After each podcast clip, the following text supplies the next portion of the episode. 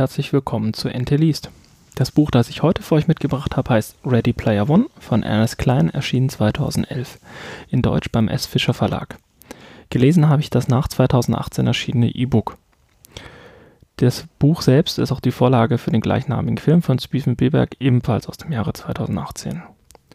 Ready Player One spielt in einer dystopischen alternativen Zukunft im Jahre 2045. Die Umwelt ist im Endeffekt restlos zerstört, die meisten Menschen leben in großer Armut und in Hunger. Es gibt eigentlich so gut wie keine Rückzugsorte mehr. Das Einzige, was den Menschen mehr oder weniger als ähm, Unterhaltung geblieben ist, ist ein Massive Multiplayer Online Role-Playing Game, ein MMORPG, vergleichbar sowas wie Warcraft. Äh, World of Warcraft muss ich richtigerweise sagen, mit dem Namen Oasis, das von der Firma GSS betrieben würde. Das Ganze wurde im Buch im Jahre 2012 eingeschalten und ist im Buch selber schon relativ weit fortgeschritten. Das heißt, es gibt dann Videobrillen, die das Bild direkt auf die Netzhaut projizieren.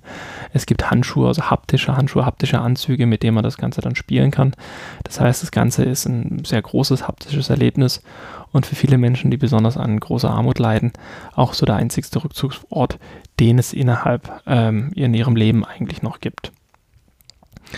Das Buch wird erzählt vom Protagonisten Wade Watson, der sich äh, an der sogenannten Jagd beteiligt. Als der Erfinder der Oasis verstorben ist, hat er nämlich ein Video veröffentlicht, wo, oder beziehungsweise als er dann gestorben ist, wurde ein Video veröffentlicht, wo bekannt gegeben wird, dass er mehrere Rätsel stellt und wer es schafft, alle Rätsel als allererstes zu lösen, wird der neue Administrator der Oasis und bekommt auch sein komplettes Vermögen sowie diese Firma, die Oasis betreibt, überschrieben.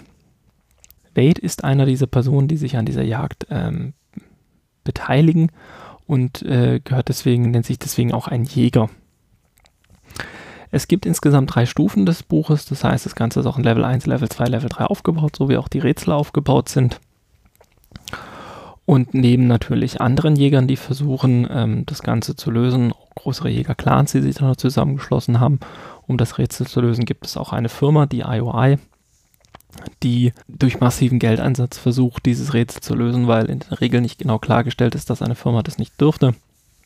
Und dementsprechend dort versucht ähm, GSS bzw. die Kontrolle zu übernehmen, um Oasis zu monetarisieren und vor allem um viel Werbung zu schalten.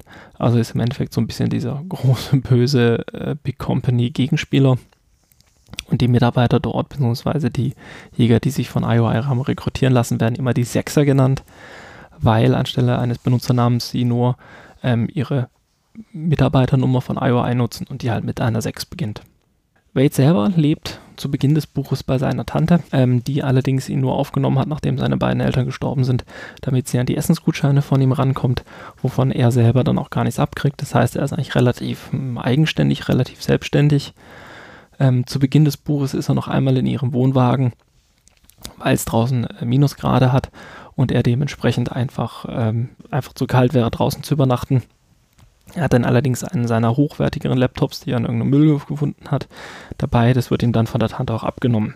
Waits Hauptaufenthaltsort ist eigentlich ein verlassener Lieferwagen, weil niemand konnte sich mehr Benzin leisten ab einem gewissen Zeitpunkt, was dann dazu führt, dass er sich dort ähm, eingerichtet hat, weil er den auch von innen bzw. von außen abschließen konnte, dort auch seinen Zugang zur Aces eingerichtet hat, etc. Er geht dann auch in der Oasis zur Schule. Das wird dann auch relativ ausführlich erklärt, wie das Ganze ist. Und während des Lateinsunterrichts ähm, fällt ihm beim Deklinieren von Verben, besser Deklinieren von Wörtern dann auch auf, dass er im Endeffekt gar nicht so weit reisen muss, um das erste Rätsel zu lösen. Er schafft es dann noch relativ schnell, ihn als erstes ähm, zu lösen. Er ist dann auch der Erste, der das erste Rätsel komplett lösen kann und äh, begegnet dort einem an einer anderen Jägerin, die sich selbst Artemis nennt im Spiel. Und ähm, erklärt ihr dann auch im Endeffekt, was passiert ist. Sie hatte den Ort, wo man das Rätsel lösen schon früher entdeckt, aber Wade war der Erste, der es geschafft hat. Und dementsprechend stürzen sich dann auch die Medien auf die Nachricht, weil sein Name plötzlich auf einem Scoreboard auftaucht, den der verblichene Erfinder dieses Spiels ähm, auf seiner persönlichen Website veröffentlicht hat. IOI versucht dann äh, Wade zu erpressen und versucht im Endeffekt auch an die Informationen ranzukommen, wie er das erste Rätsel gelöst hat. So die üblichen Sachen. Äh, sie versuchen ihn zu bestechen, sie versuchen ihm eine gute Position anzubieten. Und zu guter Letzt ähm, versuchen sie ihn damit zu erpressen, dass er einfach den Wohnwagen in die Luft jagt. was dann auch leider passiert. Er reist dann in eine andere Stadt, hat durch verschiedene Werbeverträge, dadurch, dass er wie gesagt der Erste war, der das erste Rätsel gelöst hat, ein bisschen Geld angesammelt, kann sich dort eine kleine Wohnung leisten und nachdem er die Schule auch abgeschlossen hat, widmet er sich komplett der Jagd. Es entspinnt dann so ein bisschen eine kleine Liebesgeschichte zwischen ihm und Artemis, auch wenn die beiden sich noch nie persönlich getroffen haben, ähm, ohne dass jetzt wirklich er oder Artemis dem zweiten Rätsel näher kommen. Nachdem dann das kommen und natürlich kommen Artemis gibt ihm den Lauf, äh, Laufpass und dann konzentriert er sich auch wieder darauf, das Rätsel zu lösen. Er schafft es dann auch, nach Artemis allerdings erst das zweite Rätsel zu lösen. Ähm, und bei dem Versuch, das Rätsel selber auch zu lösen, wird ein weiterer befreundeter Jäger von ihm, auch einer der ersten fünf, der es geschafft hat, das erste Rätsel zu überwinden, von IOI umgebracht. Natürlich so, dass man es selber nicht zeigen kann, beziehungsweise das nicht bewiesen werden kann. Durch ein, einige Verbindungen hin und her schafft er es dann auch am Schluss, das Rätsel für das dritte Tor, beziehungsweise das dritte Rätsel zu lösen. Obwohl die IOI und die Sechser die ersten waren, die den Ort erreicht haben und diesen dann auch massiv geschützt haben. Er ruft dann allerdings alle äh, Jäger auf, im Endeffekt sich an einer großen Schlacht zu beteiligen, um dort im Endeffekt IOI ähm, daran zu hindern, als erstes das dritte Rätsel zu lösen und dementsprechend dann die Firma bzw. das Oasis zu übernehmen. Durch ein paar, wieder, wie gesagt, ich möchte jetzt auch nicht so viel vom Buch verraten. Es ist jetzt schwierig, gerade eine gute Mischung zu finden aus, äh, ich erzähle euch was vom Buch, aber ich erzähle auch nicht die komplette Geschichte. Er kriegt es auf jeden Fall dann mit seinen Freunden hin, durch das dritte Tor, durch das dritte Rätsel zu steigen.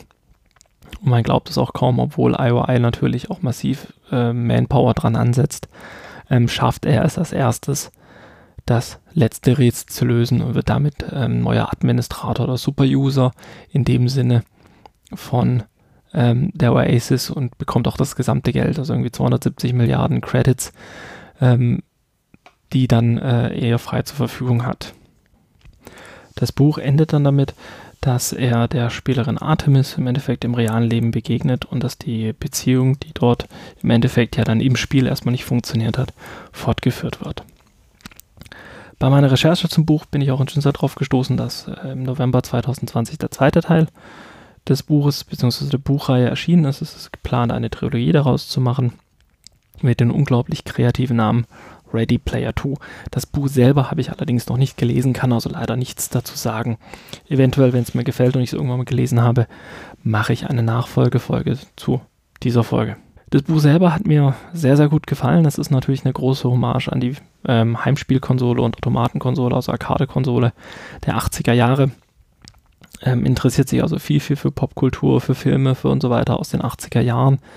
Ähm, ist dort sehr detailtreu von dem, was ich mich so erinnere. Ich bin jetzt 80er Jahre, ist jetzt auch nicht unbedingt so meine Jahre und die Geschichte ist insgesamt sehr spannend und auch sehr glaubwürdig erzählt. Also wir haben jetzt hier nicht irgendwie äh, äh, fliegende Superhelden, die keine Ahnung was machen, sondern das Ganze passiert zwar, aber es passiert in einer programmierten, in einer ähm, abstrakten Umgebung.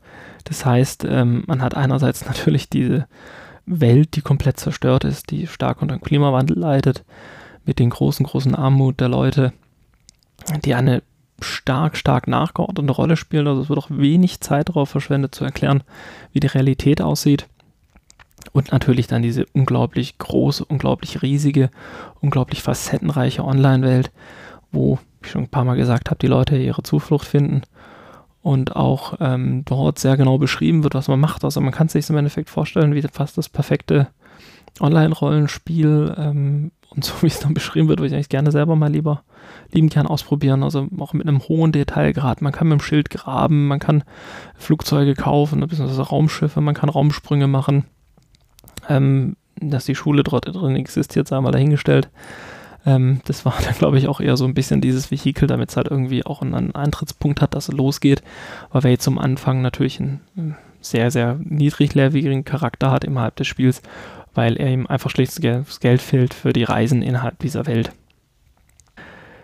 Es ist auf jeden Fall, denke ich mal, für jeden geeignet, der eine interessante Fiction-Geschichte lesen will. Ich sage jetzt mit Absicht auch Fiction ganz allgemein, weil ich meine, es gibt Elemente des Zaubers, es gibt Elemente der Technik, es gibt Elemente des Science Fiction und es ist auf jeden Fall eine, eine Lektüre, die ja einen gut unterhält und mehr will das Buch eigentlich auch gar nicht machen.